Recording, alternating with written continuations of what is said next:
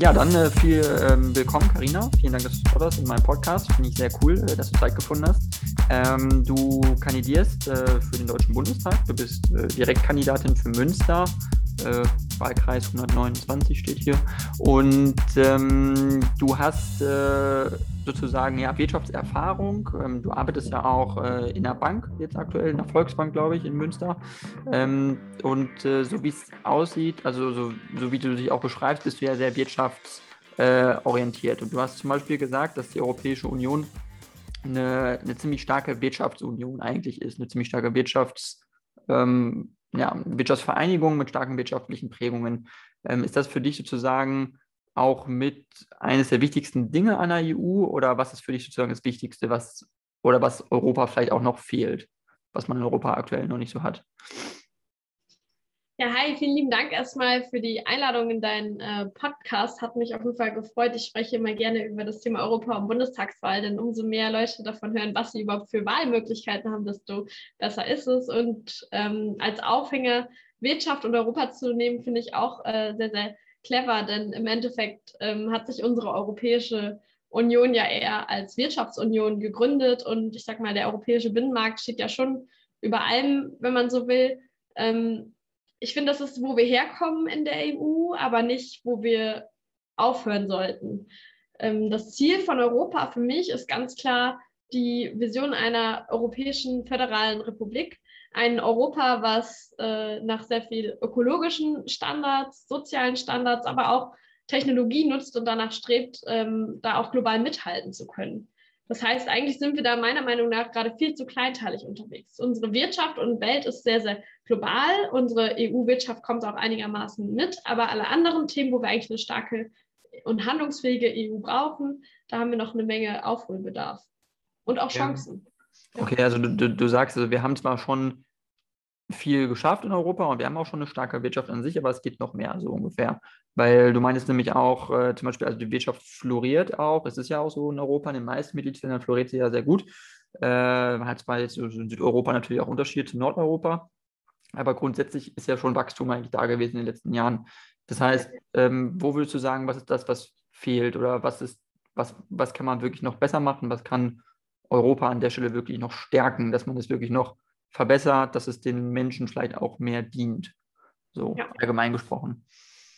Also an der europäischen Wirtschaft ähm, ist es, wie du eigentlich schon sagst, sehr auch noch ungleichmäßig und äh, in Deutschland zum Beispiel zahlen wir verhältnismäßig hohe Unternehmenssteuern. Da fordern wir vom Volt bei der Bundestagswahl auch ähm, eine Anpassung an den europäischen Steuersatz. Das heißt, dass die deutschen UnternehmerInnen da tatsächlich eine Steuerverminderung äh, hätten. Ähm, gleichzeitig aber auf an, an anderer Stelle ähm, bei den Individualsteuern mehr zahlen, damit wir unsere, ich sag mal, Infrastruktur vor Ort leisten können. Hilft aber uns von Deutschland auch wieder um europäischen ähm, Wettbewerb. Wenn wir jetzt aber überhaupt Europa vergleichen, was ähm, mir überhaupt gar nicht gefällt, ist, dass wir den europäischen Arbeitsmarkt häufig auch, ja, die Arbeitskräfte sehr missbrauchen. Ich war ähm, oft jetzt in Coesfeld oder Bocholt in den Ecken unterwegs und da gab es ja sehr, sehr viele Beispiele von Ausbeutung von Lieferketten, wie zum Beispiel beim Thema Westfleisch, wo ähm, wir viele osteuropäische ArbeiterInnen haben, die dort ähm, ja, sehr, sehr viele Stunden arbeiten, auf sehr, sehr kleinem Raum leben und vom Mindestlohn nicht mal mehr der Mindestlohn überbleibt, weil ganz viele Sonderregelungen und Abzweigungen kommen, sodass ja, es einem schlicht und ergreifend menschenunwürdig bei uns um die Ecke in Deutschland ist, obwohl es EuropäerInnen sind und wir sie aber eigentlich ausbeuten. Da haben wir sehr, sehr viel Potenzial nach oben mit starken europäischen Lieferketten, ähm, einen fairen Markt zu schaffen, sodass alles, egal ob es bei uns in Europa reinkommt oder auch wir es hier vor Ort produzieren, zu gleichen Standards passiert. Okay, das heißt, du würdest versuchen, sozusagen, ähm, die, was man sieht aus Südosteuropa oder auch aus Polen und ähm, Tschechien, äh, also Leiharbeiter und ähm, die Fachkräfte, die zum Beispiel für Spargelabbau und so weiter kommen, das also einzugrenzen sozusagen oder diesen, diesen Verkehr sozusagen zu, zu verringern oder ganz zu verbieten? Oder wie, was würdest du sozusagen? Also Einzugrenzen muss man gar nicht unbedingt sagen. Und tatsächlich ist Polen sogar schon in dem Wirtschaftswachstum so gut und so weit, dass sie sehr, sehr, auch gerade im landwirtschaftlichen Bereich, sehr stark selber unterwegs sind. Es sind tatsächlich mehr die Leute aus Rumänien oder Bulgarien, die aktuell äh, in solchen Fabriken arbeiten und ausgebeutet werden. Mhm. Ähm, es ist vielmehr, dass wir Arbeitsschutzrechte für ähm, alle in, innerhalb von Europa halt gleich machen, auch durchziehen, auch kontrollieren ähm, und transparent nach außen gestalten, egal ob sie jetzt hier in, in Deutschland, oder Polen in der äh, Fleischindustrie oder auch Textil oder ja, Textil ist weniger, sagen wir, im Immobilienbaugewerbe arbeiten. Mhm. Okay, okay. Das heißt, ähm, zum Beispiel, es gibt ja sowas wie das Arbeitnehmerentsendegesetz, glaube ich. Ich weiß nicht genau, wie das funktioniert, aber das macht es ja im Prinzip äh, in Deutschland legal sozusagen, dass Leute aus Rumänien kommen. Ah, ich glaube, die Verbindung ist gerade einmal. Oh, ist gerade einmal kurz weg. Kannst du mich noch hören? Hallo? Ja, ich höre dich ja. noch, glaube ich. Jetzt höre ich dich wieder. Äh, es war gerade einmal kurz Arbeitnehmer und dann war es weg. Äh, genau, ich meinte nur, dass, ähm, also es gibt ja das Arbeitnehmerentsendegesetz sozusagen in, äh, in Deutschland äh, und äh, dadurch wird es ja sozusagen möglich, dass es Leiharbeiter eben gibt aus äh, Rumänien und so und ähm, das sind ja so Sachen, die klar man regulieren kann, aber es ist auch ein bisschen so die Frage, gut, anscheinend werden sie ja schon noch gebraucht. Also es gibt ja schon Bedarf anscheinend für gewisse Leiharbeiter, die ähm, den Spargel abbauen, weil das in Deutschland halt auch niemand mehr macht. Und selbst äh, Leute, die ähm, ne, also ungelernte Facharbeiter aus Polen vielleicht sind oder so, die wollen es auch nicht machen, weil die Arbeit halt übelst schwer ist und nicht gesund. Und äh, ich glaube, jeder, der mal Spargel gestochen hat, wird sich denken, ja, nee, nicht so eine geile Arbeit, sage ich mal. Aber die Leute wollen halt Spargel. So, und dann ist ja die Frage so, okay, wie löst man dann das Problem so ein bisschen, ne? Aber dann ist halt die Frage, zu welchem Preis möchten die Leute Spargel? So. Ja. Und ähm, faire Löhne heißt auch, dass die Lebensmittel an den Stellen dann auch mal teurer werden. Gleichzeitig haben wir aber auch einen wahnsinnigen technologischen Fortschritt jetzt im Beispiel der Landwirtschaft, sodass man, man quasi Technologien und Menschen quasi an der Stelle verbindet, ähm, ähm, man zu besseren Arbeitsbedingungen äh, kommt, vielleicht am Anfang ein bisschen Umrüstungskosten hat, aber auch ja ich habe Arbeitsbedingungen verbleiben, der Spargel trotzdem auf den Tisch kommt und wir unsere Lebensmittel hier vor Ort trotzdem ernten und beziehen können und nicht durch ganz Europa oder die Welt schicken müssen. Mhm. Ja, klar, verstehe. Das heißt, du würdest also sagen, zum Beispiel, den Preis von Spargel, äh, also es wäre akzeptabel, wenn der Preis von Spargel ein bisschen steigt. Ja. Also das, die Kilopreise, die wir zum Beispiel haben, die sind nicht das, was man sozusagen bräuchte oder haben müsste. Richtig. Also ich meine, ähm, wenn wir jetzt Spargel bleiben, ich weiß nicht, ob Spargel repräsentativ für alles ist, aber es ist ein Beispiel. Ähm, Fleischindustrie ist ein anderes Beispiel. Äh, es ist, also ich sag mal, ich überlebe im Zweifel auch ohne Spargel, aber ähm, es ist halt ein, ein Gut, was viele Ressourcen kostet in der Ernte, dann muss es halt auch den Wert haben. Also wir wollen eine Preiswahrheit von Lebensmitteln sozusagen, ähm, sodass man auch die, den Wert der Arbeit dahinter bezahlen kann. Und hm. im Endeffekt ist es halt dann aber auch wichtig, dass, ich sag mal, wenn die Leute hier fair entlohnt werden, ähm, wenn der Spargel hier, weiß ich nicht, 10 Euro das Kilo kostet und äh, wir dann aber irgendwie aus, weiß ich nicht, einem anderen, vielleicht auch nicht europäischen Land, welchen für 7 Euro das Kilo importieren und dann über die Grenzen lassen, das funktioniert halt auch nicht. Genau dafür brauchen wir dann halt transparente Lieferketten, die halt ausweisen, wo kommt jetzt ähm, was her, was sind die Lieferbedingungen, welche äh, werden unsere Standards eingehalten und, und dann brauchst du eine, eine Kennzeichnung des äh, Lebensmittels, wie nachhaltig das dann tatsächlich ist, sodass ich beim Kauf im Supermarkt oder im Markt, wie auch immer, halt wirklich ähm, sehe, also A, es gibt Grundvoraussetzungen, die wurden halt erfüllt und, und B, welche Nachhaltigkeitsstufe hat es das, sodass ich dann auch wirklich weiß, was in meinem Preis drin steckt. Okay, das heißt also Nachhaltigkeitsstufe, also das auch sichtbar machen, okay, unter welchen Bedingungen wurde es angebaut und äh, was sind die grundsätzlichen Rahmenbedingungen vielleicht ein bisschen. Ähm, ja. das heißt, vielleicht noch ein Beispiel. Ja. beim, beim, Fleisch ist es ja auch so, dass ähm, wir heute sehr, sehr viel Fleisch konsumieren können, viele Menschen, weil sie sich, also viele Menschen können sich viel Fleischkonsum leisten, aber eigentlich, wenn man ehrlich ist, ist unser Fleisch viel zu billig. Ähm, wir, wir bräuchten einen, einen fairen Preis, der überhaupt, ich sag mal, die Herstellungskosten abbildet. Dann muss der Preis auch bei den Landwirten ankommen, sodass sie auch die Qualitätsstandards einhalten können. Und äh, LandwirtInnen, die dokumentieren sehr, sehr viel, wie sie, wie sie produzieren. Ähm, wir könnten zum Beispiel komplett sagen, wo kommt ähm, das deutsche Tier her? Also ist es aus Gütersloh, Rheine, Münster oder äh, ist es doch irgendwie aus Bayern?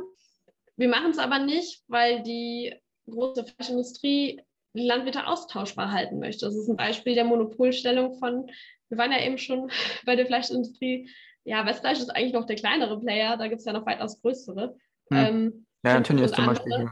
genau, die halt dann eine Monopolstellung im Preis halt vorantreiben. Und das ist halt ein ganz, ganz großes Problem in der Landwirtschaft, wo im Endeffekt jetzt Landwirte gegen Gesellschaft gestellt werden und eigentlich ist es ein Versagen der Politik, die halt einen Ordnungsrahmen gegeben hat, der nur Wachstum gefördert hat, der Subventionen für krassestes Wachstum gegeben hat und die Konzerne befeuern das halt noch mit, mit ihrer Nachfrage. Und ja, deswegen haben wir da jetzt ein krass sowohl gesellschaftliches Problem unserer Grundbedürfe gegenübergesetzt. Mhm, mhm. Und äh, wie würdest du es denn sagen? Also, weil es ist ja auch was, was, wo, wo sich viele Geister scheiden aktuell. Bei der Frage gibt es, äh, also wie möchte man auch dahin kommen? Durch mehr Anreize oder auch Verbote? Das ist halt auch das, was zum Beispiel jetzt sehr polarisiert im Wahlkampf aktuell, im Bundestagswahlkampf. Äh, mehr Verbote oder möchte man mehr Anreize schaffen für die Wirtschaft, um selber dahin zu kommen, so ungefähr? Und ähm, Beispiel Fleisch zum Beispiel ist ja, okay, was macht man? will man jetzt den Fleischkonsum verbieten? Eigentlich ja nicht, weil die Leute essen ja, es gibt ja natürlich eine Nachfrage noch nach Fleisch. Äh, gleichzeitig weiß man aber, die Tiere werden ausgebeutet, die Menschen werden ausgebeutet, die Schweinehälften zerlegen. Äh, grundsätzlich verdienen sie extrem wenig Geld und die ist einfach, also ich glaube, jeder, der mal in so einer Zerlegehalle war, Industriehalle, das sieht nicht schön aus. Und ähm, das, das, ist, sind ja alles so Pro und Con sozusagen, so für und wieder. Okay, wie, was ist die beste Lösung?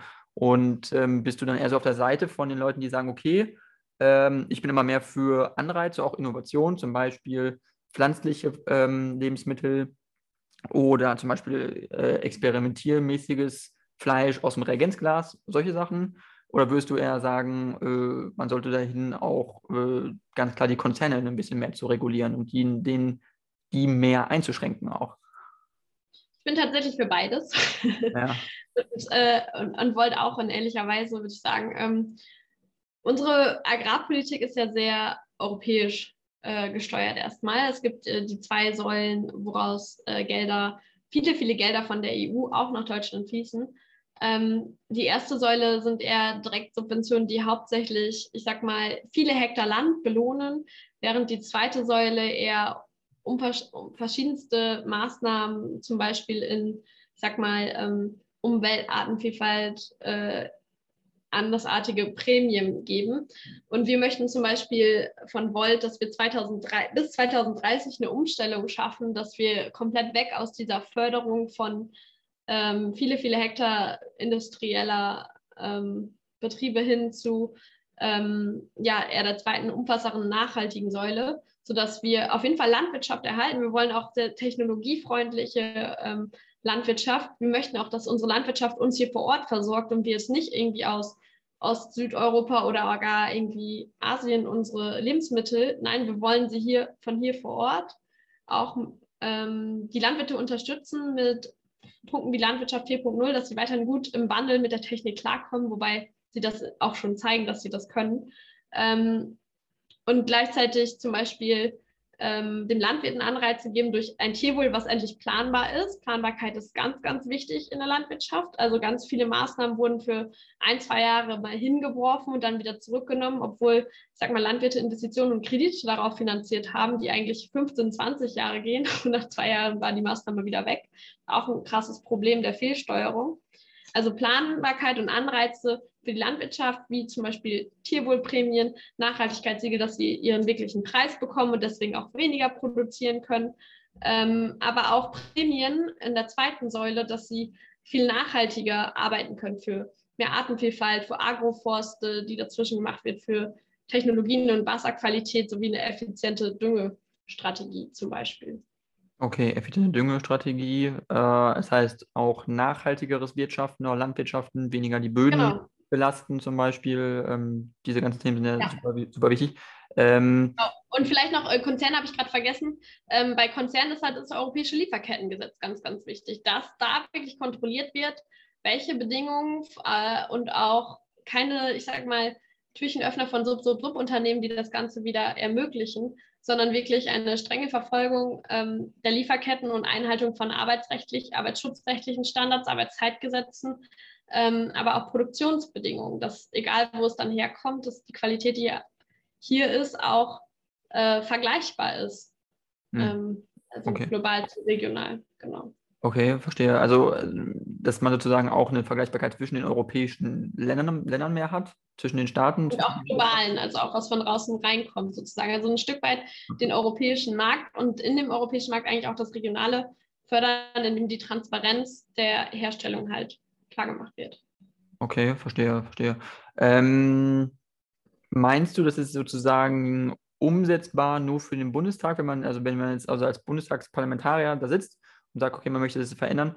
Äh, glaubst du, der Bundestag ist da die passende Stelle, um da auch wirklich einen Stellschrauber anzudrehen? Oder glaubst du, dass die europäische Ebene da äh, auch fähiger ist, zum Beispiel mehr ähm, sozusagen die europäischen äh, Regeln anzugleichen? Weil es gibt zum Beispiel auch den Europäischen Landwirtschaftsverband, der ja auch extrem viel Macht und Einfluss hat und ähm, wo es ja auch gilt, eben Interessen auszugleichen und äh, die Landwirtschaftswirtschaft will ja auch Interessen durchsetzen. Äh, und glaubst du, dass da die europäische Ebene eigentlich sinnvoller ist als die nationale Ebene? Oder? Ähm, tatsächlich sowohl als auch. Äh, das Problem an der europäischen Ebene ist da vor allen Dingen, ähm, ja, dass wir keine Verfassung haben, vor allem, dass das Prinzip, äh, das Einstimmigkeitsprinzip uns da an vielen Ecken hindert. Der, die ersten Entwürfe des Green New Deals waren weitaus fortschrittlicher, nachhaltiger, bis sie dann, ich sag mal, nochmal weiter nachverhandeln müssen, damit alle Nationalstaaten auch äh, nicht Vetorecht benutzen, sondern das Ganze wiederum ähm, auch durchgeht. Also sprich, wir brauchen eine, eine starke demokratische europäische Ebene. Der Green New Deal, der setzt schon mal gute Voraussetzungen, aber muss auf jeden Fall noch ein bisschen ambitionierter werden. Aber genau das machen wir halt auf europäischer Ebene. Ähm, wir lösen aber diesen Druck aus, also aus den deutschen Ausschüssen über unser nationales ja, Recht dort im Rat mitzureden. Also es braucht so Druck von beiden Seiten tatsächlich. Okay. Äh, eine Seite wird da, wird da nicht genügen. Und auf der anderen Seite zum Beispiel das Tierwohl-Projekt äh, ist tatsächlich ein deutsches Projekt, ähm, wo gerade noch nicht, oder meines Wissens nach, ehrlicherweise, äh, okay. da glaube ich auf europäischer Ebene noch nicht viel passiert. Bin mir da nicht gerade nicht ganz sicher.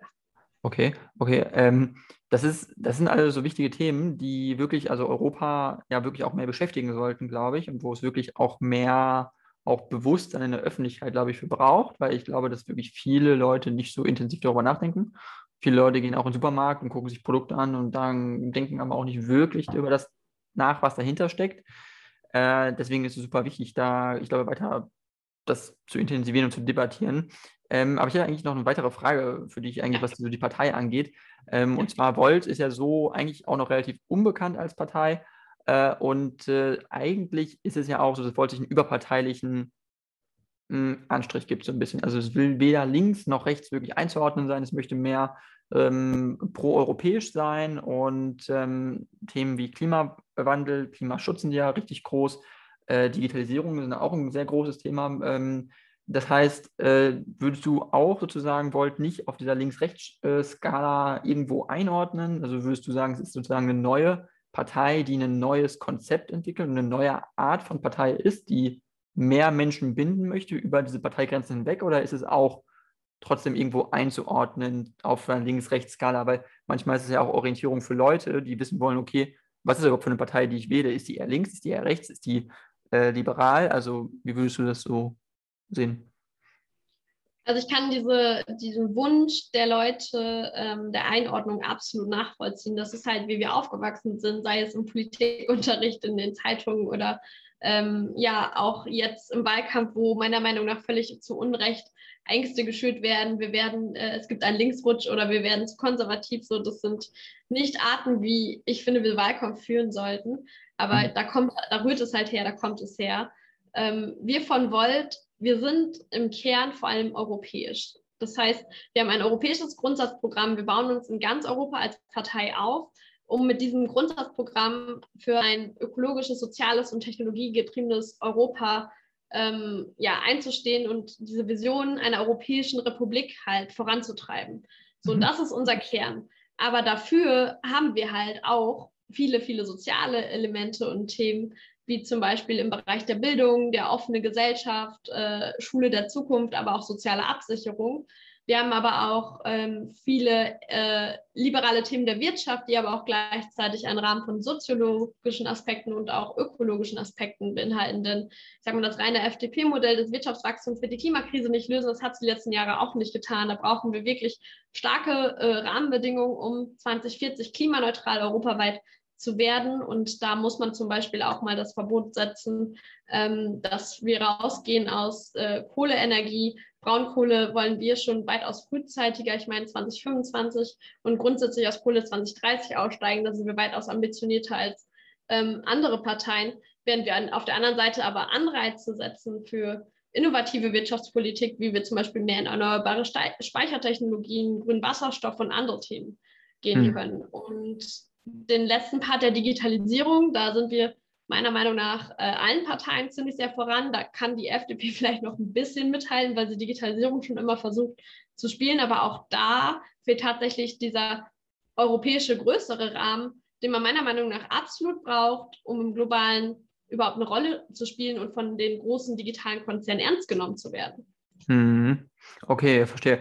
Äh, und das heißt, also du wirst es nicht einordnen, links oder rechts, da würdest du nicht äh, irgendwie dich festlegen wollen und oder würdest du auch sagen, dass die Partei vielleicht mehr Leute auch von beiden Seiten bindet und für was Neues gewinnt oder so? Also wie würdest du es sozusagen ja. erklären? Also im, im Grundsatz, äh, ich gucke gerade, ob mein Buch hier liegt. nee, ich glaube, ich habe es gerade an einem anderen Ort. Ich habe letztens noch das Buch äh, gelesen, Liebeserklärung an eine Partei, die es noch nicht gibt. Und äh, da plädiert der Herr dafür, dass wir unser Links-Rechts-Denken aufbröseln und eher in äh, liberal, konservativ und dann transformativ oder bewahrend sozusagen denken, so grob.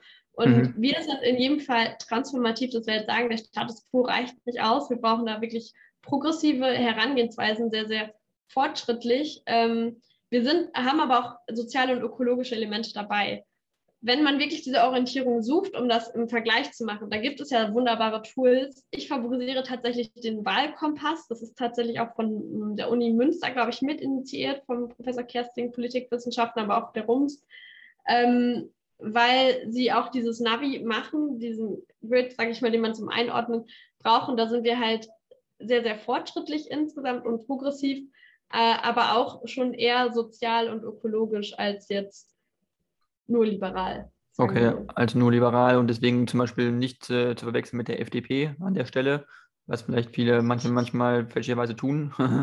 Oder zumindest. Ja, also die, äh, die, FDP, was ich beim FDP ähm, mich am meisten, also ich ehrlicherweise weiß ich gar nicht, wie, wie Volt das sieht, aber was ich am meisten am wenigsten, oh nein, was ich am wenigsten verstehe, ist, sie möchten äh, absolut keine Steuererhöhung. Sie möchten aber auch absolut nicht dass äh, wir die Schuldenbremse temporär aus, aussetzen. Und sie möchten durch das Wirtschaftswachstum alles heilen. Aber wo soll es denn herkommen? Unsere Ressourcen sind begrenzt. Hm. Ähm, wir wollen nicht mehr Geld, sage ich mal, reinstecken. Wo, wo soll das Wirtschaftswachstum dann herkommen und dann plötzlich die Klimastrategie forcieren? Hm. Ähm, da fehlen doch Gelder oder geht es wieder zu Lasten von Arbeitsrechten? Und ja. äh, ja, also ja. Das, da habe ich persönlich einen Konflikt drin. Ich weiß nicht, vielleicht kannst du mir da weiterhelfen. Also, äh, was die FDP genau sagt, weiß ich nicht genau. Ähm, und was das Wahlprogramm von der FDP sagt, hm, habe ich mich jetzt auch nicht so intensiv mit beschäftigt, ehrlich gesagt. Ich weiß nur, dass die FDP immer schon gesagt hat, irgendwie Steuererhöhungen sind wir irgendwie ziemlich dagegen, äh, eher weniger Steuern. Hm, weiß ich auch nicht genau. Auch investieren, ne? Mit, also, sie müssen auch investieren, um die Schuldenbremse dann auszukurbeln, aber da sind sie absolut dagegen. Ja, ja, das kann sein. Also ich glaube, dass die FDP äh, irgendwie im Kern wahrscheinlich schon noch sehr stark die Partei ist wie vor 15 Jahren, bevor Christian Lindner kam oder vor 10 Jahren.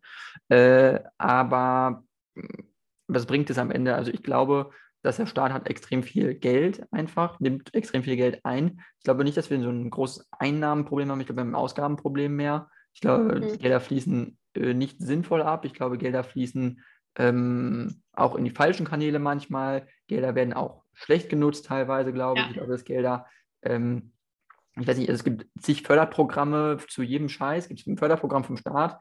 Aber ich glaube, dass viele Leute gar nicht wissen, was man wie, wo alles fördern kann. Äh, und dass es einfach zu schlecht organisiert ist. Ich glaube, das ist ein wesentliches Problem. Ja. Und auch der Bürokratiedschungel dahinter, also überhaupt sowas ähm, in Anspruch zu nehmen. Also aus persönlichem Umfeld haben mal Leute versucht, Wohngeld zu beantragen, weil sie einfach bedürftig waren und sind fast an diesem Antrag gescheitert. Und ich bin mir auch sicher, dass gerade äh, verschiedene Gruppen, die, also das waren Leute, die haben studiert und sie fanden es super kompliziert. Also wie, wie kompliziert können Anträge sein, aber auch gleichzeitig ähm, der Punkt, ja, also Kritik, großer Kritikpunkt an Europa, an Fördergelder rankommen, auch viel zu bürokratisch. Den teile ich komplett. Also ja, wir sind Europa-Fans, aber das heißt nicht, dass wir jeden Prozess, den es da gibt, feiern, sondern da kritisieren wir das natürlich, dass wir da weitaus digitaler und äh, ja, auch effizienter in den, in den Beantragungen und Maßnahmen werden müssen. Und mhm. ein ganz konkretes Beispiel, wir sagen ja, Estland ist unser Best Practice und ähm, ich habe von einer Zahl gelesen, dass wir 2% des BIPs einsparen können, wenn wir quasi die Digitalisierungsprozesse wie in Estland äh, auf Deutschland adaptieren, einfach nur weil wir quasi das, was wir jetzt an Personalausweis in der Karte haben, quasi digital machen können, uns überall ausweisen und auch die, die Service wirklich auf digitalen Wege hinbekommen und dadurch ja viel, viel Einsparung der Effizienz haben in der deutschen Verwaltung. Also wie du sagst, äh, da können wir Ausgaben sparen. Mhm, absolut, das, das sehe ich auch so. Äh, was ich nur manchmal nicht verstehe oder was ich mich manchmal frage, weil viele Leute sagen, äh, ja, in so kleinen Ländern wie Estland oder Dänemark oder so, da funktioniert es mit der Digitalisierung und Verwaltung viel einfacher, aber in Deutschland, weil es ein großes Land ist, ist es schwierig. Das sagen halt viele häufig und ich weiß nicht, ob es immer so ein Problem von Größe ist. Ich glaube, es ist häufig so ein Problem von äh, einfach Organisation an sich und wie ein Land organisiert und strukturiert ist. Und weil Deutschland so föderal strukturiert ist mit den einzelnen Landesebenen, den Landesregierungen, die extrem viel, glaube ich, blockieren können oder auch, auch Einfluss nehmen können, dass du überall Doppelstrukturen hast. Du hast die Bundesebene, die über alles drüber hinweg regieren will. Und ich glaube, das ist auch das Problem, dass viele Regierungsebenen diesen, diesen innerlichen Drang haben, den inhärenten Drang, mehr und mehr Kompetenzen an sich zu ziehen. Und es ist ein ständiges Gerangel um Kompetenzen, wer äh, jetzt was zu regeln hat. Und am Ende aber das äh, konkrete Produkt leidet darunter. Und zwar, mhm. wo fließen Gelder sinnvoll hin? Äh, wie kann Verwaltung digitalisiert werden und so? Also ich, ich glaube, dass das ein strukturelles, weil du sagst auch transformativ, und dass das was ist, was transformativ nötig ist, dass man, dass man Doppelstrukturen in der Verwaltung einfach auch, glaube ich, abbaut, dass man da, da wirklich oder zumindest guckt, wo, auf was kann man verzichten, weil ich glaube, bevor man dann was draufpackt, soll man mal gucken, was kann man eigentlich auch mal, auf was kann man verzichten, was braucht man überhaupt nicht. Also ganz grundsätzlich äh, bin ich ähm, für den Föderalismus und Subsidiarität, schönes Wort. Äh, ich, ich meine, wenn wir ein europäisches, föderales Europa wollen, machen wir auch eigentlich eine Ebene mehr drauf. Aber einfach eine Ebene, die halt, also auf europäischer Ebene können wir besser Rahmenbedingungen, die global wettbewerbsfähig sind, machen, sei es für Digitalisierung, Technologien. DSGVO hat es gezeigt, dass Europa ernst genommen wurde. So, das können wir auch für Lieferketten machen, äh, aber auch für Energiepolitik, erneuerbare Energien, aber auch für soziale Standards. So. Ähm, mhm. während es aber, ich sag mal, ähm, ich zum Beispiel den Föderalismus anzweifle, was Bildung angeht. Wir von Volt wollen eine deutsche Bildungskommission, die quasi, also Schule soll Schule sein und äh, die Länderabschlüsse vergleichbar, egal ob in Bayern oder Bremen, ist ja immer, glaube ich, das Beispiel.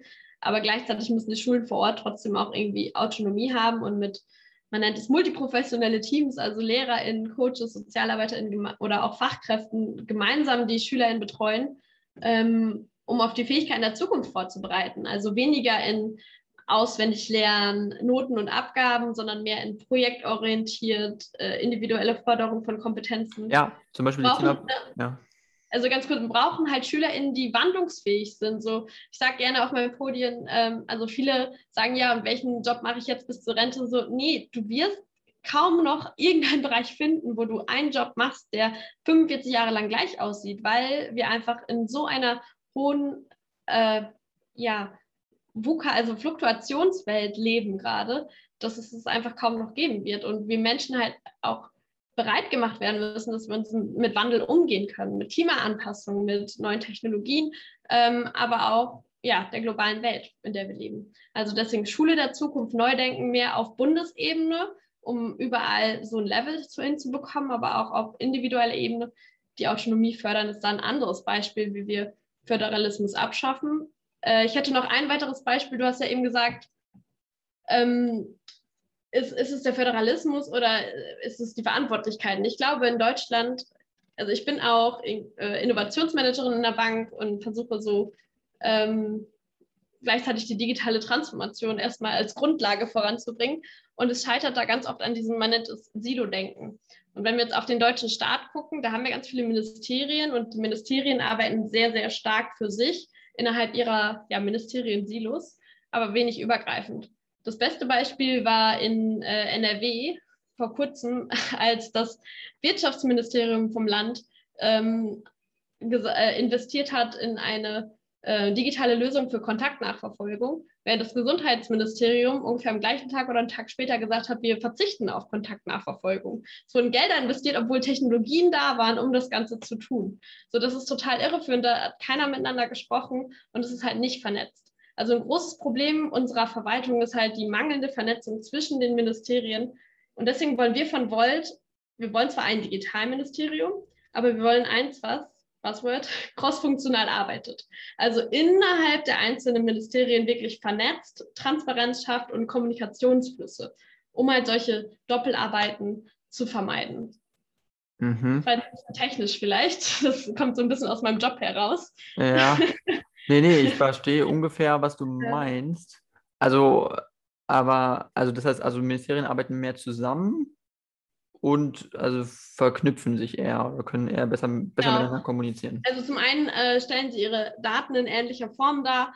Wir nutzen mehr Open Data, also ich sag mal, ähm, eine Art und Weise, wie wir Daten ver vergleichbarer machen, aber trotzdem mit Datenschutz gewährleistet damit aber arbeiten können, so dass wenn ein Ministerium das erhebt, das andere es auch benutzen kann, die Schnittstellen gleich sind, die Programme gleich sind.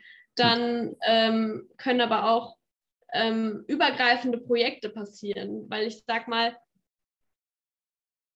Bauen funktioniert nur noch klimaneutral. Dafür braucht es ein Energieministerium, Umweltministerium, aber auch wahrscheinlich das Wirtschaftsministerium, die da Hand in Hand zusammenarbeiten müssen, damit wir klimaneutral bauen werden und wohnen werden. Das heißt, wir müssen da viel mehr ähm, Arbeitsgruppen auch übergreifend äh, schaffen, die dann halt auf digitalen Wege effizient zusammenarbeiten und da viel mehr Vernetzung halt hinbekommen. Okay.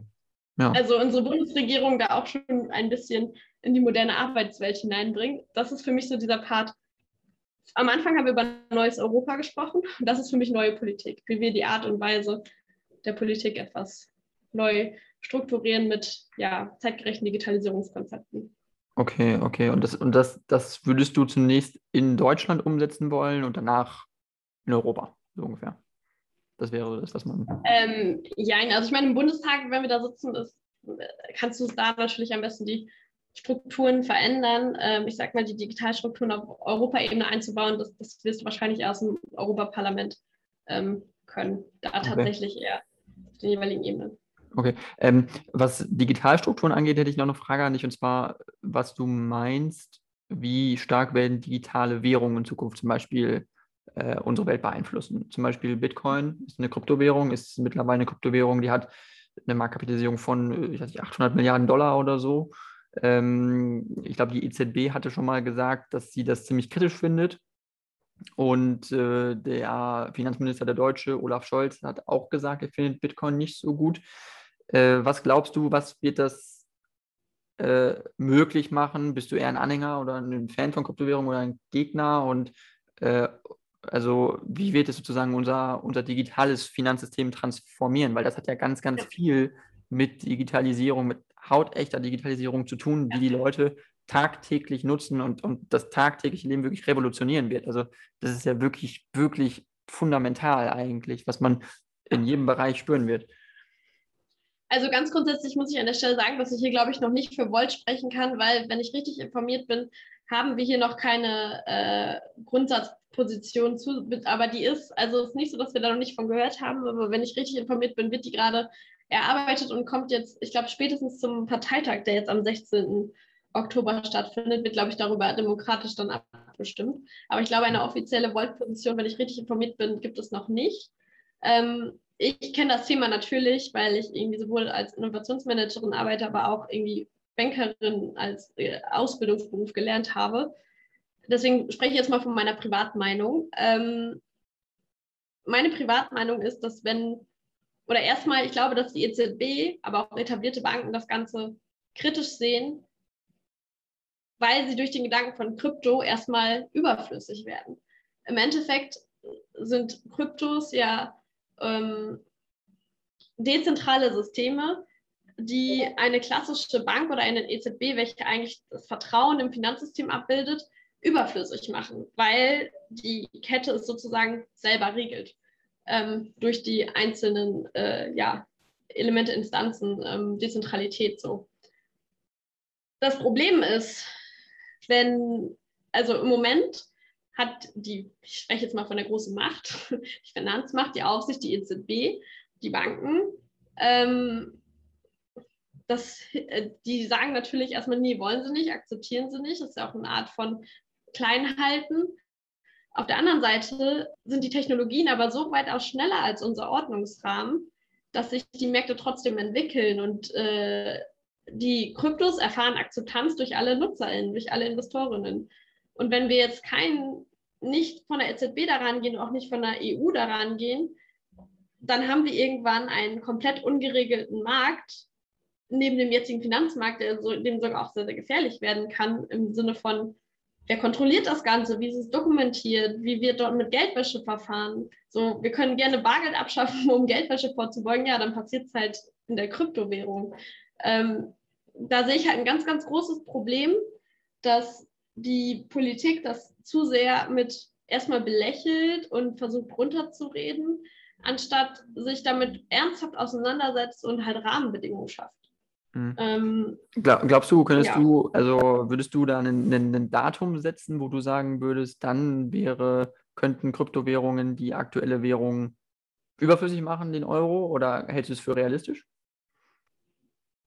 Also ich ganz persönlich äh, glaube nicht, dass es ähm, das ersetzen wird oder überflüssig machen wird. Ich glaube, es sind eher Parallelwelten, die sich aufbauen, so wie wir jetzt auch ganz viele verschiedene Währungen haben.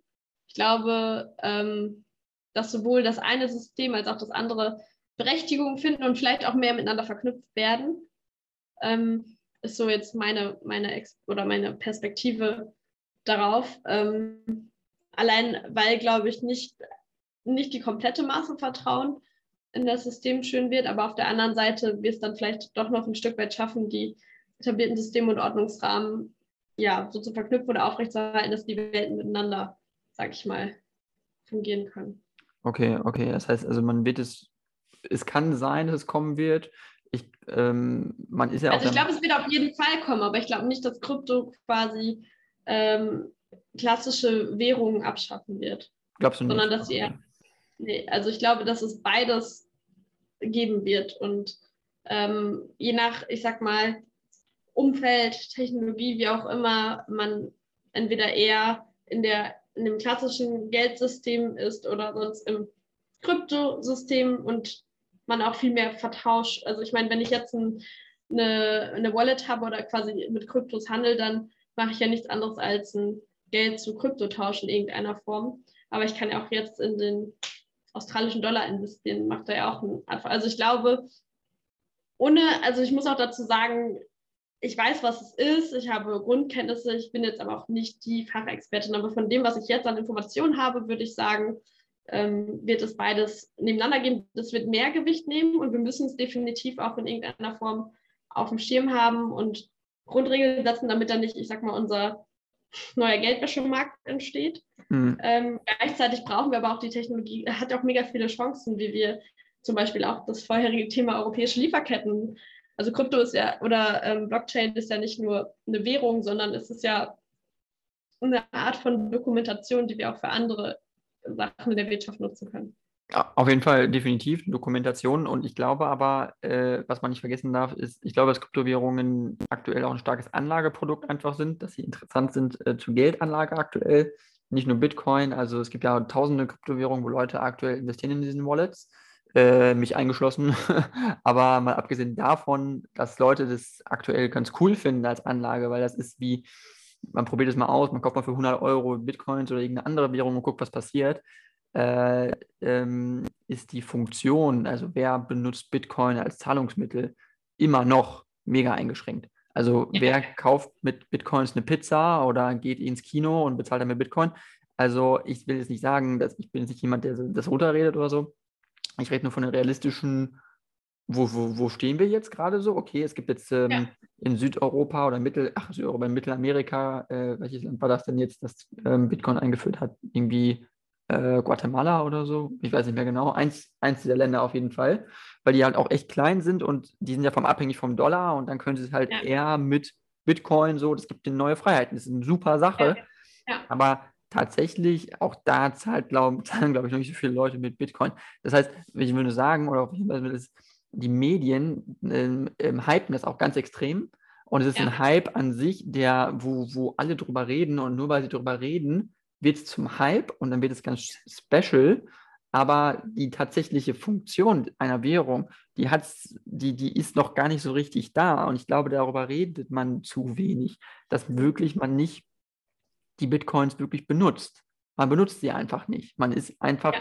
niemand nutzt sie wirklich. Und das ist ja eigentlich. Wahrscheinlich aber auch vielleicht einer der, dieser, dieser Rahmen, also ich sag mal, ähm, Unternehmen also Unternehmensseite sind eher verhalten. Also es gibt Leute, die, die, ich sag mal, die frühen Folger, die Bock haben auf diese Innovation, diese Freiheit, diesen, äh, lass es mal als Chance sehen und ausprobieren. Aber es gibt halt auch sehr, sehr viele, die sagen, okay, ich weiß noch nicht, wie der rechtliche Rahmen ist, ähm, wo, also ich sag mal, an, an Geld und Zahlungen, den klassischen Zahlungsmitteln sind ja auch viele äh, Arten von Verträgen, äh, Gestaltung und Rechtsprechung halt mit verknüpft. Also all das fehlt ja halt auch in dem Rahmen, sodass ich sag mal, der, dieser Mainstream-Marktwirtschaft da mit Sicherheit noch nicht komplett draufspringen wird, sondern eher ähm, genau.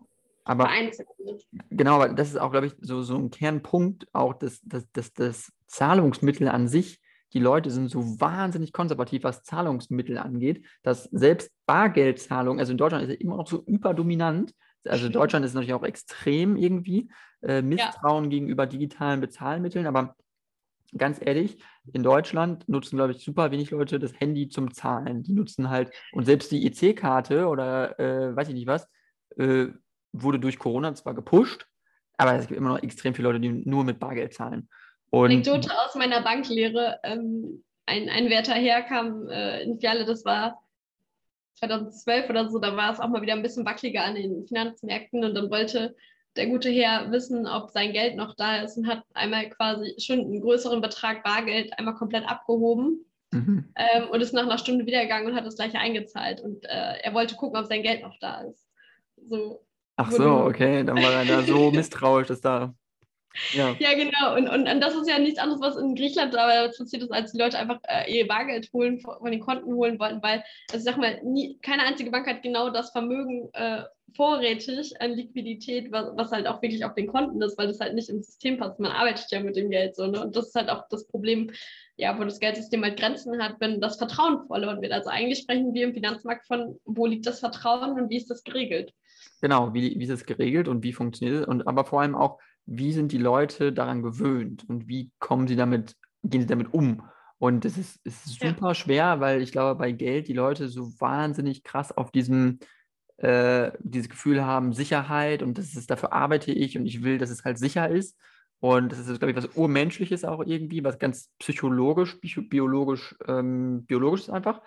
Aber äh, das ist sehr schwer aus den Köpfen rauszukriegen. Und so innovativ nun N26 als äh, Online-Bank ist oder, oder Bitcoin oder weiß nicht, trotzdem sind die Menschen super langsam. Und ich merke das ja auch an mir selber. Äh, ich habe zwar auch äh, bei N26 ein Konto und kann damit mit dem Handy zahlen, theoretisch. Aber wenn ich im Edeka an der Kasse stehe, zahle ich trotzdem nie mit dem Handy, weil ich mir immer denke, weiß nicht irgendwie. Aber das mache ich tatsächlich regelmäßig. Ach, äh, okay. Handy bezahlen, ja, eigentlich fast immer. Ich ärgere mich immer schon, wenn ich mein Portemonnaie rausholen muss. Weil das Handy habe ich irgendwie schneller erreichbar als mein Portemonnaie. Okay, also immer, du, zahlst, du zahlst immer mit, immer mit Handy, wenn es geht, zahlst du immer mit Handy. Ja, okay. ja tatsächlich. Okay, ja. spannend. Ja, ich habe oft schon einfach einen Notfall 20, 20er hinten in meiner Handyhülle drin, falls ich mal mein Portemonnaie gar nicht dabei habe, dass ich, wenn mein Handy nicht geht, noch ein bisschen Notfallgeld am Start habe.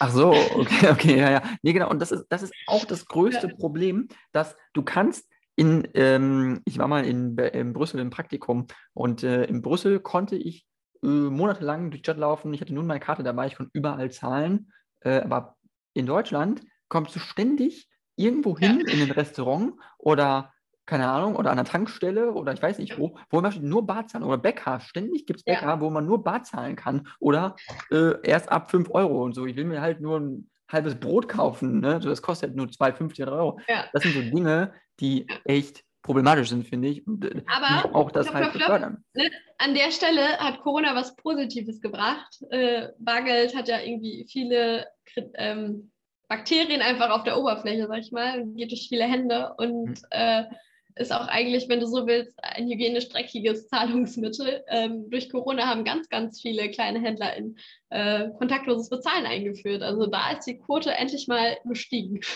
Das Dadurch kann man mehr Bäckern kontaktlos zahlen. Ja. Das stimmt. Aber jetzt habe ich einen Tipp noch für ähm, die Volksbank, weil ich bin auch Kunde bei der Volksbank, jetzt nicht in Münster, aber in Riedberg, also das ist Volksbank Riedberg.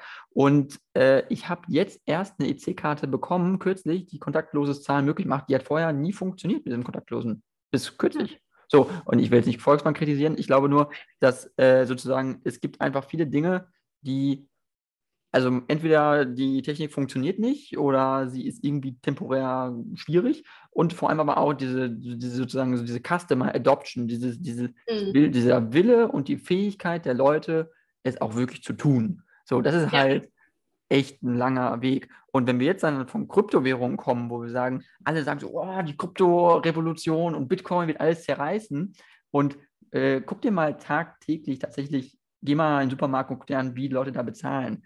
So, da kannst du halt auch noch nicht mit Bitcoin zahlen. Und deswegen ist es noch nicht, ich will jetzt nicht sagen, dass es nicht kommen wird. Ich sage nur, ich glaube, so weit sind wir noch nicht, wie es manchmal Medien suggerieren. Das meine ich nur. Es ist tatsächlich noch in einem echt frühen Stadium. Also du wirst auch wahrscheinlich, ohne jetzt meine Kollegen äh, da etwas Falsches zuzusprechen oder abzusprechen, ich glaube, wenn jetzt jemand in die Volksbankfiliale geht und direkt fragt, er möchte in Kryptos anlegen, wird die Person eher in fragende Gesichter äh, schauen als in kompetente, mhm. weil es tatsächlich noch sehr neu ist und noch nicht im, ich sag mal, klassischen Bankportfolio vorhanden ist. Ähm, also ich sag mal, digitale Zahlen, digitale Karten und so, da sind wir doch mittlerweile eigentlich schon auf den Standards angekommen, aber an anderen Dingen, da sind wir halt auch einfach ein etabliertes Unternehmen, was sich erstmal, ähm, ich meine, ich kann jetzt nicht für eure Volksbank sprechen, aber wo man sich halt Stück für Stück halt auch ähm, mit den Ressourcen ranwagen muss. Und die Ressourcen ja. sind ja jetzt auch nicht unbedingt riesig groß, weil der Bank- und Finanzmarkt ja durch das Zinsgeschäft ja auch massiv unter Druck steht. Also das klassische Modell funktioniert halt auch nicht mehr so wahnsinnig. Und ja, im Moment muss ich als Innovationsmanagerin natürlich auch immer viel sagen, ja, ich kann verstehen, dass wir Effizienz brauchen und Kosteneinsparungen, aber wir müssen halt auch gucken, wie wir uns zukunftsfähig gestalten. Wird aber auf jeden Fall erkannt. Also äh, hm. Stück für Stück entwickelt sich der, das Schiff, der Tanker. Genau, es ist so ein Tanker, ne? Das ist eigentlich ein gutes, ja. das ist ein gutes Wort, dass wirklich so Banken ja. so groß sind, die Volksbanken, Raiffeisenbanken, Sparkassen, auch Deutsche Banken und so, die sind ja so riesig. Ja. Das ist wirklich schwer, glaube ich, solche auch in die Richtung zu bringen, wo so ne, Online-Banken sind, N26 oder. Aber auf der anderen Seite hat so. N26 oder andere, ich sag mal kleinere, natürlich dann auch noch nicht äh, die Standards oder Expertise, gerade wenn es um komplexere Dinge geht. Also die sind halt gut in recht standardisierten Prozessen. Das können sie effizient, das können sie schnell, das können sie auch modern. Mhm. Ähm, sobald es halt um komplexere Beratungsformen oder andere Themen geht, sind sie da halt aktuell noch nicht, was zum Glück auch gerade noch unser Vorteil ist, so dass beide Welten nebeneinander existieren können. Ne? Ja, ja, genau, genau. Und äh, das ist ja auch das sozusagen, was auch Wirtschaft möglich macht, glaube ich. Nur weil es jetzt einen neuen Player gibt oder jemand, der was Neues entwickelt hat, heißt nicht, dass alle anderen sofort kaputt gehen deswegen. Und ja. das meine ich halt auch so manchmal, dass manche Dinge so ein bisschen overgehypt werden. Auch äh, zum Beispiel mit Tesla oder so Elektroautos, die kommen und die sind auch super gut und super wichtig. Aber äh, die Elektromobilität und die Mobilitätswende an sich, die ist auch größer als Tesla. Also Tesla ist einer im Wesentlichen, ist zwar ein Treiber, aber es gibt so viele Hersteller, die Elektroautos bauen und entwickeln. Das ist nicht nur Tesla, das ist nicht nur Elon Musk. Und manchmal wird es so dargestellt, als, als bräuchten die Menschen so eine Art Role Model oder jemanden, der sozusagen diese, diese Entwicklung antreibt, dieses Besondere, dieses, darauf haben mhm. alle gewartet, jetzt geht es endlich los, so ungefähr.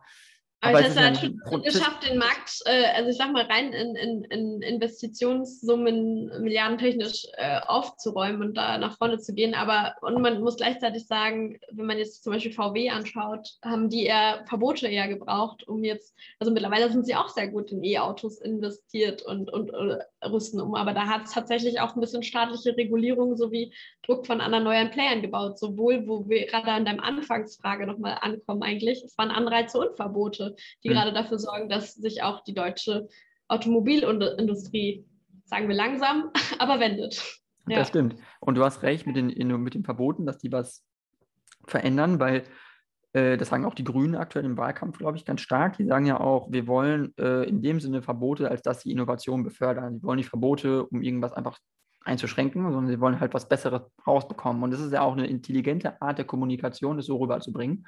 Das ist natürlich auch immer so eine Gratwanderung, glaube ich. Man muss ja vorsichtig sein. Aber was so Verbote bringen, ist, warum Volkswagen so stark in E-Mobilität investiert, ist auch China, glaube ich, weil China super krasse Umweltstandards hat einfach, weil China ein Riesenmarkt ist für Volkswagen und die Millionen an Autos da verkaufen und die ganzen Großstädte in China total vollgepestet sind und äh, die Stadt, Stadtregierungen und die Bürgermeister, die müssen irgendwas tun. So, und die können nicht anders als sagen, wir verbieten Verbrenner ab 2030 konsequent. So, und wenn du dann da halt 500.000 Autos verkaufst im Jahr, dann denkst du schon so, oh, okay, das müssen wir irgendwas machen. Ne? Äh, und äh, ja, das ist halt, glaube ich, so ein Grund. Und ja. wenn man jetzt mal ein bisschen in die Innovationslehre schaut, wir sind ja jetzt eh schon ein bisschen von Politik weiter abgedriftet, aber ich war ja, ja auch in meinem Vorlegen und ich lange Politikerin, gibt es ein mega spannendes Konzept, das heißt äh, TRIS. Ähm, und das ist von einem Herrn Alsfüller und das ist eigentlich ein, ein russischer Ingenieur, der zu Kriegszeiten oft in Gefangenschaften gelebt hat und der ähm, sich, der immer quasi Einschränkungen hatte. Der musste zum Beispiel, seine Lebensgeschichte ist irgendwie, dass er mega lange als äh, Häftling inhaftiert war, also eher so politischer Häftling. Ähm, und der musste, er durfte nicht schlafen, er musste seine Augen mal offen halten. Dann hat er es geschafft, seine Augen quasi mit Tesafilm irgendwie zu öffnen und abzukleben und hat dahinter aber also hat sich quasi eine Attrappe gebaut und dahinter sozusagen geschlafen und dadurch einfach nur überlebt. Also er hat durch seine externen Grenzen sich was Neues einfallen lassen, um dann nach vorne zu gehen. Und dieses Prinzip hat er immer wieder weiterverfolgt. Es gibt eine Matrix, da kannst du jetzt, also es nutzen ganz viele Ingenieure und äh, Firmen, ähm, dann sagen die, okay, ich bin jetzt hier bei einem bestimmten Stoff oder Element und ich nehme jetzt irgendwie mh, hm, etwas von der Hülle weg oder verändere die Flüssigkeitsform. Also du kannst dir quasi gucken, von welcher Ausgangssituation du kommst. Dann kriegst du so grundsätzliche physikalische Prinzipien und musst dann umdenken, wie dieses Verbot dich in ja, neue Sachen bringt. Und es, es ist quasi eine Art von systemische Problemlösung, gibt dir andere Hinweise und auf der Basis, das war jetzt echt ein bisschen technisch, kannst du aber Innovation kreieren. Also absoluter Reihenleseempfehlung, okay. wenn man mal ja, Innovation mit ja, eher Grenzen, Boundaries kreieren möchte. Drin. Also so eine Art, so eine Art Soft Software ist es aber, wo man dann so mit. es ist, also ich habe es tatsächlich in der Uni in einem Buch gelernt. Also ich meine, du siehst mich gerade, äh, also hier ist es tatsächlich ein Buch und eine Matrix äh, man guckt sich halt die Probleme an, hat Parameter und hat bestimmte Prinzipien und dadurch gibt es dann Lösungen. Aber ich glaube, es gibt es auch mittlerweile schon als Software, die man das machen kann, ja. Okay, das klingt crazy. Das sind, und das ist ja also das Spannende, so, es gibt so viele Sachen, die man überhaupt nicht weiß, die viele Unternehmen anwenden, wo Leute denken, boah, ist das krass. und was nie ja. wirklich in die Öffentlichkeit dringt, weil das nur, ähm, ich sag mal, Experten oder sozusagen Leute, die fachlich damit was zu tun haben, was zu tun haben. Aber das ist halt auch vielleicht nochmal ein Punkt, um nochmal auf Volt zurückzukommen. Bei uns sind ganz viele Menschen, die ähm, eigentlich nicht wahnsinnig viel Erfahrung in Parteienpolitik hatten, weil sie eher abgeschreckt waren, aber weil einfach unsere, unser Ordnungsrahmen fehlt, in dieser, ich sag mal, globalen, krisengeprägten Welt, in der Klimakatastrophe klarzukommen, sagen, brauchen wir jetzt den Ordnungsrahmen, wir müssen irgendwie mit, mit reingehen, bringen wir dadurch, ich sag mal, ganz viele neue Arten von Arbeitsweisen, Perspektiven rein, ja, in die Politik und sind da schon eine Art von Novum, Expertise und auch Herangehensweise. Deswegen ja, neue Politik und neues Europa. Und neues Europa, ja, das, ist, das sind die grundsätzlich wichtigsten Dinge eigentlich, die man daraus ziehen kann. Ähm, ja. Ich wollte äh, nochmal dich fragen, ähm, wir haben jetzt auch schon fast eine gute Stunde gesprochen, ähm, eigentlich, äh, was, wenn du in den Bundestag gewählt wirst, äh, wie würdest du dahin reisen? Zug oder Flugzeug oder Auto oder Bus oder Fahrrad? Also oder hin und her reisen sozusagen. Also äh, regelmäßig mit dem Zug und vielleicht zu, zu Ferien auch mit dem Rennrad. Mit dem Rennrad. Für den Alltag, ja. Also von, von Münster nach Berlin mit dem Rennrad sind schon eine gute Zwei-Tagestrip wahrscheinlich. ja, also für mich ist auch im Moment eher, ich mache das so ein bisschen zu entspannen. So richtig das Fitnesslevel kriege ich gar nicht, dann wahrscheinlich eher drei, vier Tage. Aber okay, ja, ja, klar, verstehe. Ähm, aber könntest du dir vorstellen, sozusagen, also dieses, ähm, also, oder ich meine, du denkst ja bestimmt auch drüber nach, das heißt, es ist ja nur noch eine Woche bis zur Wahl. Ja. Ähm, äh, wenn du dann reinkommst, ist es dann so, dass du das aktiv jetzt auch reflektierst, als jemand, der sich für einen also ne, für den Bundestag bewirbt und darüber nachdenkt, okay, dann bin ich dann in Berlin, dann muss ich mir auch eine Wohnung suchen natürlich und dann bin ich ja auch unter der Woche ganz halt meistens da. Äh, aber dann muss ich am Wochenende auch eigentlich dann zurück in, in die Heimat oder zumindest da, wo ich politisch so ein bisschen verankert bin und da, wo ich äh, auch, auch mit Leuten spreche. Also ja. planst du das? Denkst du darüber so aktiv nach oder wirst du, hast du da, weiß ich nicht, wie, was denkt man da so, wenn man sich bewirbt? Also ich denke tatsächlich eher darüber nach, Ähnliches, was ich eben beschrieben habe mit den Ministerien oder so. Das haben wir jetzt, also Münster, vielleicht kleiner Exkurs, haben wir es ja nach den Kommunalwahlen geschafft, wirklich in den Stadtrat einzuziehen und Koalitionsverhandlungen zu führen und jetzt mitzuregieren. Das waren halt wahnsinnig viele neue Erfahrungen auf einmal. Und äh, ich denke jetzt so, wenn ich an Berlin denke, ich mein Traum wäre natürlich einziehen und gleich Koalitionsverhandlungen mit Grünen und SPD führen. Ich stand heute auf dem äh, Domplatz vor Herrn Habeck und habe ein Plakat hochgehalten, wo es drauf stand, lass uns doch mal die Münster-Koalition auch im Bund versuchen. Hm. Meine, dafür Also hat er, hat er was gesagt? Oder? leider, leider hat das nicht aufgegriffen. Es so. ist vielleicht auch ein bisschen sehr ambitioniert, wenn man jetzt in den Bundestag kommt, auch gleich mitregieren zu wollen. Äh, also mir wird es schon reichen, wenn wir da wirklich landen und dafür gebe ich wirklich alles. Ähm, aber ich mache mir eher Gedanken über die Strukturen dort drin, so wo, in welchen Ausschüssen, Ministerien, wie werden sie gebildet, wo kann ich dann wirklich rein, um meine Themen dazu treiben. Also da mache ich mir am meisten Gedanken drum rund ums Wohnen bin ich eigentlich recht flexibel. Also ich habe eh schon ähm, in Münster an verschiedenen Orten gewohnt, habe auch in England gewohnt oder dann bei der Familie. Ähm, mache da auch gerne mal ein Hopping. Also da mache ich mir irgendwie weniger Gedanken, bin da auch irgendwie offen für. Also mir ist es wichtig, also dass wenn, ich nicht alleine wohne. Ich, ich hasse es, alleine zu wohnen. Ich brauche immer wieder so ein Mehrgenerationen-Ding oder eine Art von. Ach echt, du würdest in Also wenn ja. du ins, dann würdest du in einer WG wohnen wollen, wenn du ins Parlament gewählt ja. wirst wahrscheinlich, also ich glaube auch, also meine WG hier vor Ort unterstützt mich auch mega. Also ich glaube, ich würde wahrscheinlich auch hier das als Zweitwohnsitz in der WG halten, weil die ja schon hier so mein kleines Think Tank sind. die äh, kann ich nicht aufgeben.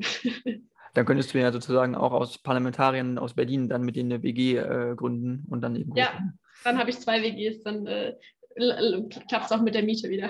Auf jeden Fall, definitiv. Ist ein bisschen günstiger und eine Wohnungssituation in Berlin ist ja eh angespannt. Ansonsten kannst du vielleicht Jens Spahn fragen, ob er dir eine Wohnung vermietet. Das macht er ja auch. Christian Lindner, glaube ich. Ja, hat er auf jeden Fall.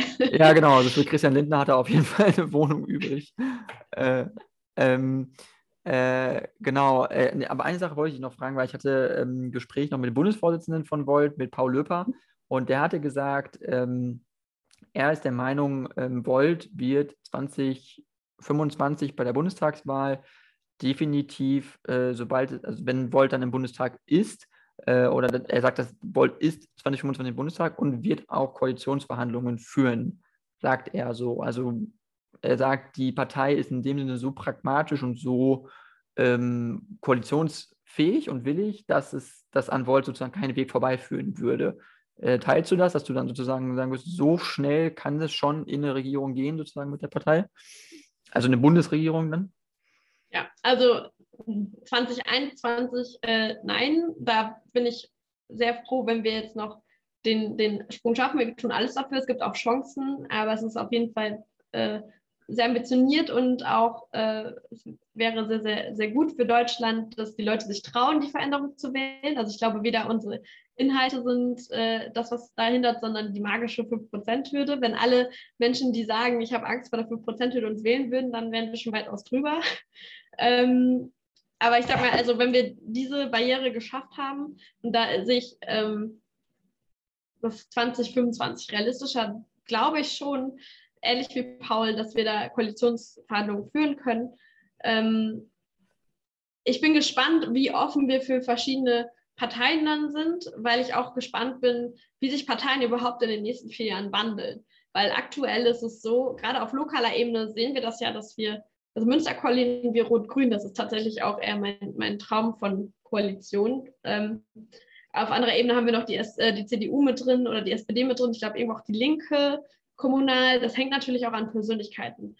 Ähm, auf Bundesebene haben für mich Parteien jetzt elementare Aufgaben zu lösen. Und ich meine, allein, dass wir Trials haben, dass alle sehr aufgewogen gleich sind, zeigt einfach die große Verunsicherung in der Bevölkerung und auch, dass die, das klassische Parteienmodell einfach nicht mehr funktioniert und wir mehrere kleine Kräfte und verschiedene Themen auch einfach brauchen. Wir brauchen wieder mehr Inhalte und Lösungen als nur, ich sag mal, eine Richtung von Konzept.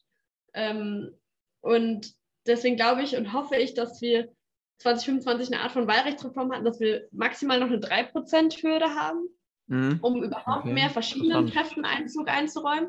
Wenn man in die Niederlande guckt, gibt es keine Hürde und da gibt es viele verschiedene Parteien, die immer mit unterschiedlichsten ähm, koalieren, aber dadurch auch sehr, sehr fortschrittlich sind ähm, und verschiedenste Themen wirklich auch wandlungsfähig abbilden können. Mhm. Also ich glaube nicht, dass man jetzt so sagen kann, das wird dann die Ampel oder Jamaika oder irgendwas, sondern ich glaube, das Gesamtsystem wird sich allein aufgrund der Krisen, die jetzt noch kommen, ja. ähm, sich noch verändern. Wird wahrscheinlich notwendig sein.